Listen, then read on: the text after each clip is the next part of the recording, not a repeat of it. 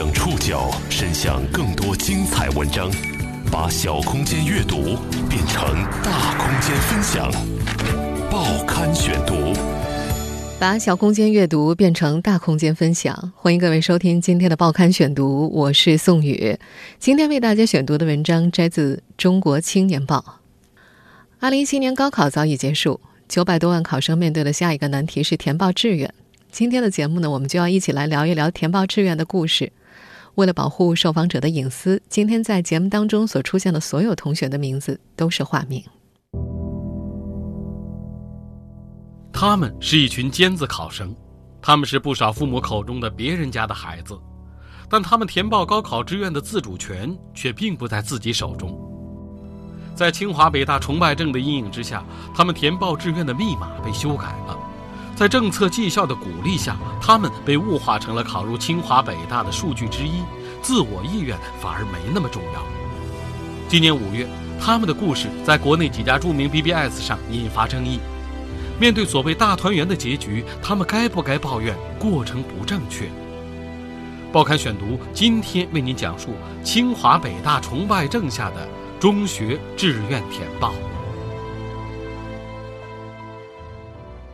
直到填报高考志愿的那天，张明明才发现，自己网上志愿填报系统的密码曾被母校，也就是国内某中学修改过。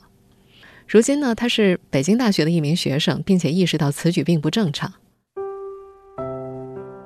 当初填报志愿的时候，他输入自己的考号和反复确认过的密码，屏幕依然提示系统登录失败。求助老师的时候，对方看了他一眼，笑了。他记得老师说。是你啊，那肯定登录不了。他后来才意识到，这句话几乎算得上一种肯定了。作为有望考上国内最为顶尖的清华大学和北京大学的学生，他正受到学校的特殊关照。他最终在一间电脑教室里完成了志愿填报，一位老师手指点着屏幕，告知他每一步要填的学校和专业。除了输入身份证号码，其实最后只有确认志愿内下的鼠标算是他自己点的。张明明关于自己密码被修改的烦恼，始终是一个在很小范围内存在的问题。对国内九百多万考生中的绝大多数来说，该报清华还是该报北大的烦恼太过遥远了。但他们的痛苦是真实的。这些成绩顶尖的别人家的孩子，在甚为成功的高考之后，发现通往未来的那串密码。在中学老师的手里，在同样一间教室内，李梦有点目瞪口呆的看着老师拿出了 A4 纸装订的本子，本子上一行一行是学生们的考号以及乱码一样的密码。翻了几页之后，老师才找到他的。这些被修改的密码是学生亲手交给学校的。高考半年前，某省高考网上报名通道开启。一些受访的这所中学的毕业生介绍，学校会以统一保管为由，要求高三的学生提供自己的报名号和密码。少有人提出异议，这件小事很快就被忘在书山题海之后了。他们的大事是安心高考，这是人生中最重要的战役之一。高考结束的那天夜里，这所中学高三年级的几间教室灯火通明，填报志愿的战争。打响了，在那个全国不少考生都忙着狂欢的夜晚，这所中学的毕业生们伏案疾书，回顾自己高考答题的情况，在老师的帮助下估着分。这所学校所在的省从2010年开始实行支分填报平行志愿，填报志愿之前呢，考生就会知道自己的考分，而这次估分啊，实际上对于考生的志愿填报参考意义并不大，主要是为一场博弈的双方。提供信息。每年的高考招生都是一场高中对大学的博弈，高中希望能尽量送更多的学生进入名校，而名校招生组则希望尽量录入高分考生。在两种需求的对抗中，考生和家长却往往成了手中掌握信息最少的人。报刊选读继续播出：清华北大崇拜症下的中学志愿填报。在这场博弈当中，一些不成文的规矩多年来一直被遵循着。其中的第一要素是平衡。一名在名牌大学招生组工作过的人士透露，比方说呢，高中会尽量平衡填报清华大学和北京大学的考生人数，否则如果得罪了其中一方的话，来年会很不好办。在两种需求的对抗当中，考生和家长是手中掌握信息最少的人。上述那位工作人员说：“当账号和密码都不由自己掌握的时候，他们就彻底变成了数字，有可能会被摆弄来摆弄去。”为了尽可能提高清华北大的录取名额，李默所在的中学鼓励高分考生填报这两所录取分数线相对较低的国防生和医学院。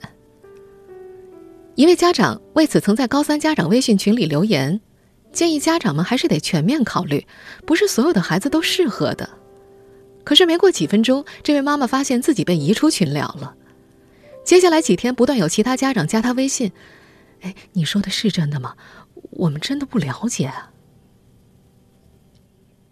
对考生和家长的劝说工作，往往会持续一整天，从早上到深夜。李默的一个朋友原想去一所顶尖大学学习自己喜欢的专业，经过两天精疲力竭的谈话，他给李默发了条微信：“我顶不住了。”游明老师语重心长地告诉他们：“哎，清华北大就是最好的平台了，你们以后就知道了，平台是最重要的，只要上了这个平台，整个人生就会不一样啊。”张明明还清晰地记得有一年的招生宣讲会，现场有点乱。另一所顶尖高校的招生组到了，却发现没有本校的宣传海报和资料。学生志愿者们为此十分自责，以为是自己工作的疏忽。一位不遗余力劝说学生报考北大、清华而备受争议的学校领导拉住了张明明，以对自己人的口吻吩咐他：“看住那家高校，他们是来坏事儿的。这场宣讲我都没通知他们，他们自己来的。”张明明愣住了，他琢磨了一会儿才理解。这家高校会分走本可能报考清华和北大的学生，而考入清华和北大的清北名额，对于中学来说才是重要的。在当地政策的鼓励之下，学生考上清华北大，老师会获得奖金，还有晋级的可能。在这场关于志愿的博弈当中，学生本人的志趣和意愿似乎是最不重要的东西。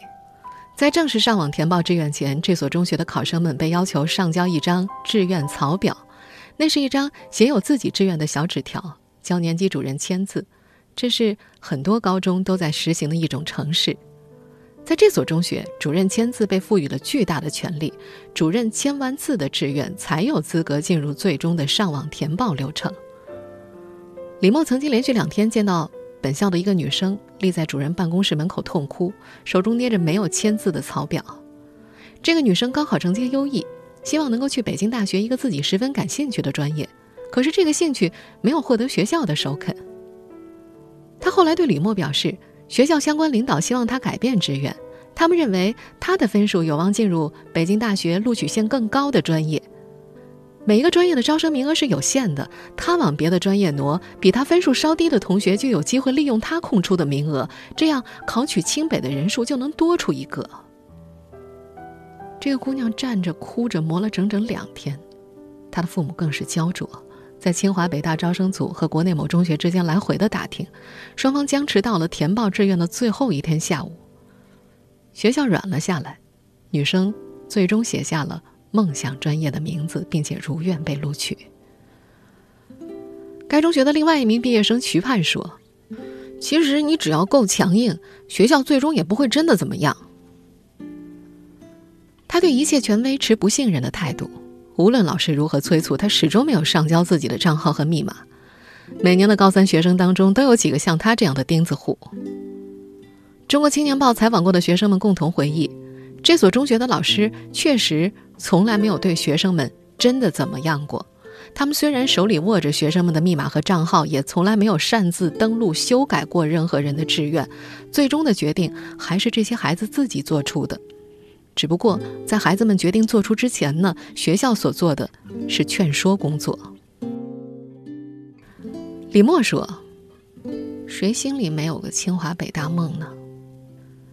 李默是个乖乖女。从小到大成绩优异，一入高中就备受瞩目。他记得学校里那些温暖的师长，在班级每周一次的班会上，在升旗仪式上的演讲里，一遍又一遍地向他们指明三年苦学最光明的方向。他甚至一度觉得，要是考不上清华北大，差不多就算是完了。张明明则仿佛生活在和李默完全不同的校园之中。这个男生的成绩一度不稳定，又爱惹事儿，被流放到教室的角落和差生们在一起。张明明说自己很喜欢他们，觉得这些人活得好自由。但是他知道，自己永远没有办法像他们那样自由。学校的大考、小考都要张贴出排名，每次放榜的时候，他总是不敢去看，看完又心凉，暗中会寄望下一次。每次都是怀着希望，所以才那么痛苦。而真正的绝望，则发生在他的成绩真的有巨大的改观之后。平时不认识他的老师拉住他，说了很多关心的话，祝贺他一只脚踏进北大。这个少年被表扬着，含着笑，有一种扬眉吐气的感觉。可是他的内心却在嘶吼：“我一直没变啊，变的只是分数。原来你们从来不曾相信过我这个人本身。”这位北京大学的学生说：“他至今都有些自卑，常怀疑自己不够好。”高中三年，这所中学以距清华北大的距离为标准，划为了两部分：北清班和非北清班。前者享受教师资源的倾斜，也顺带失去了选择志愿的自由。报刊选读继续播出：清华北大崇拜症下的中学志愿填报。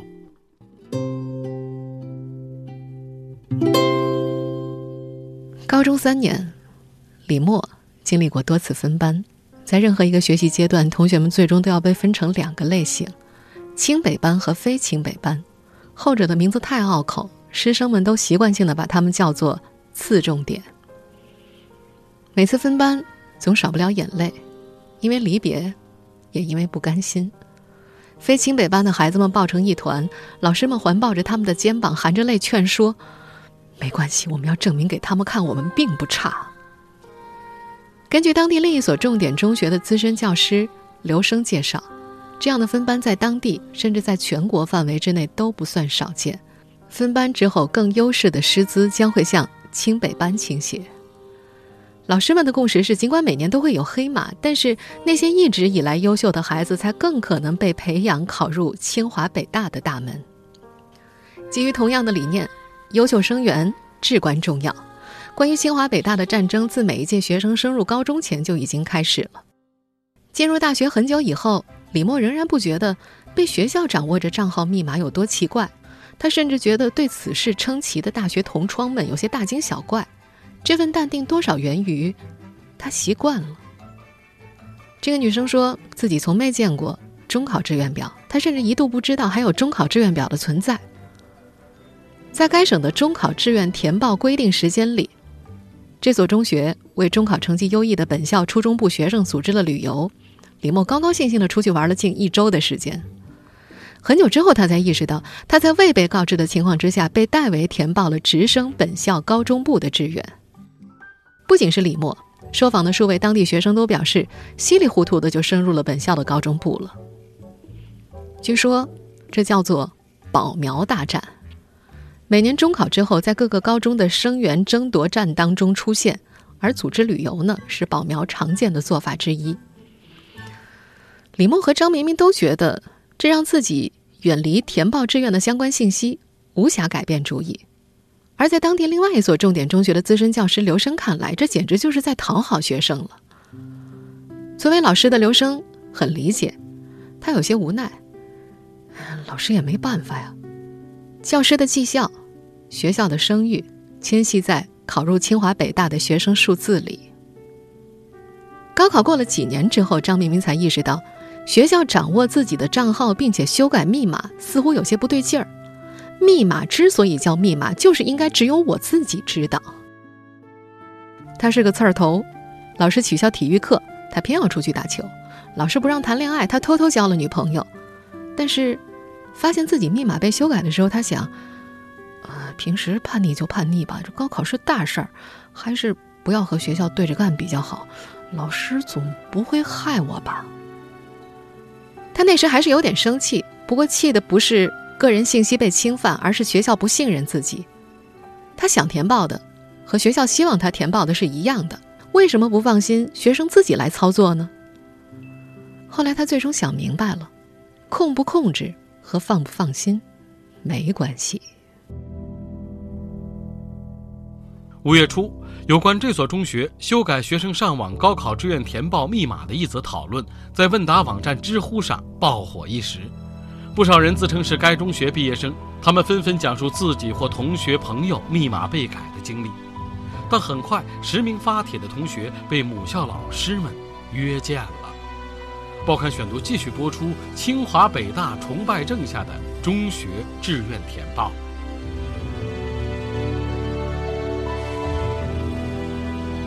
五月十二号二十二点，一位曾在知乎实名留言、目前在北大求学的该中学毕业生肖同学，收到了一条来自陌生号码的短信：“嗯，我是国内某中学的老师，你在宿舍楼附近吗？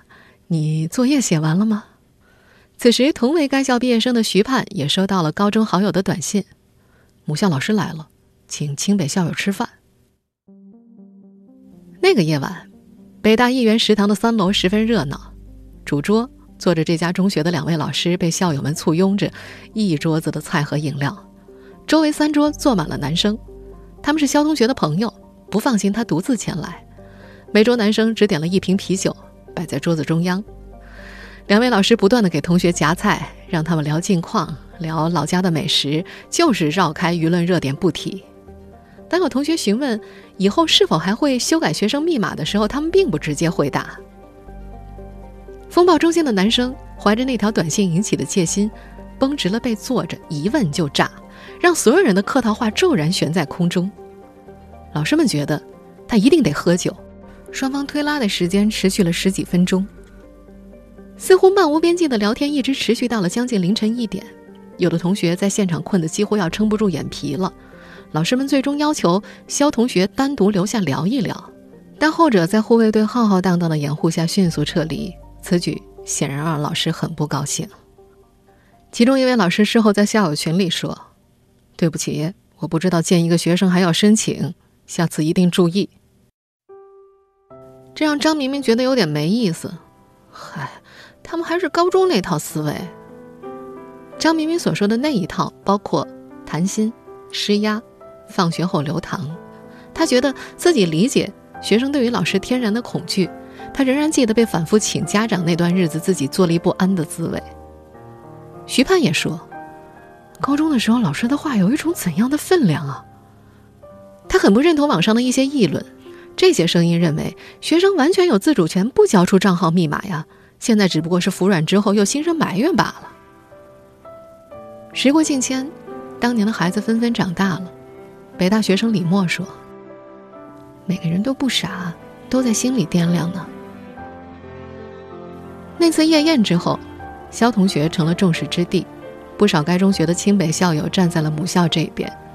有人在朋友圈里表示，自己闯的祸就要自己解决；还有人在校友群里为学校出主意，如何拒不承认，如何度过舆论风口。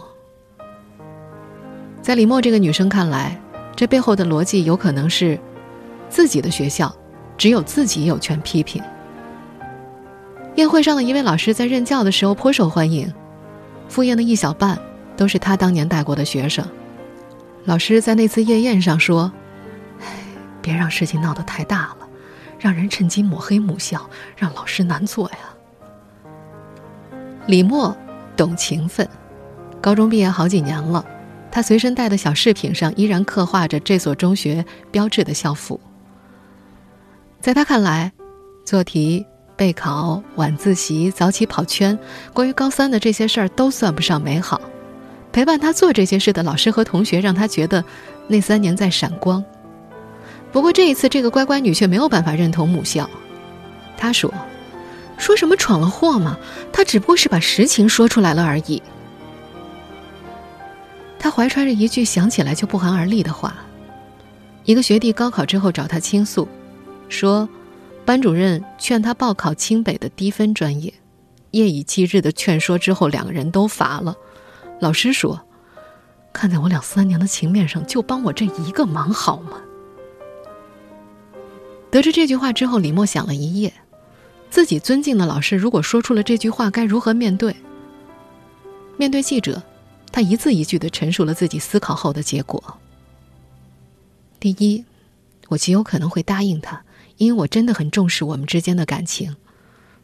第二，答应了他，我俩的情分也就没了。这所学校修改考生密码的消息引发风波后，争议很快席卷。有人觉得这群学生有些矫情，清华和北大算得上两个最好的目的地了，虽然密码被修改，最终决定还不是你们自己做出的。可在部分被修改了密码的同学看来，大团圆结局不代表没有伤害。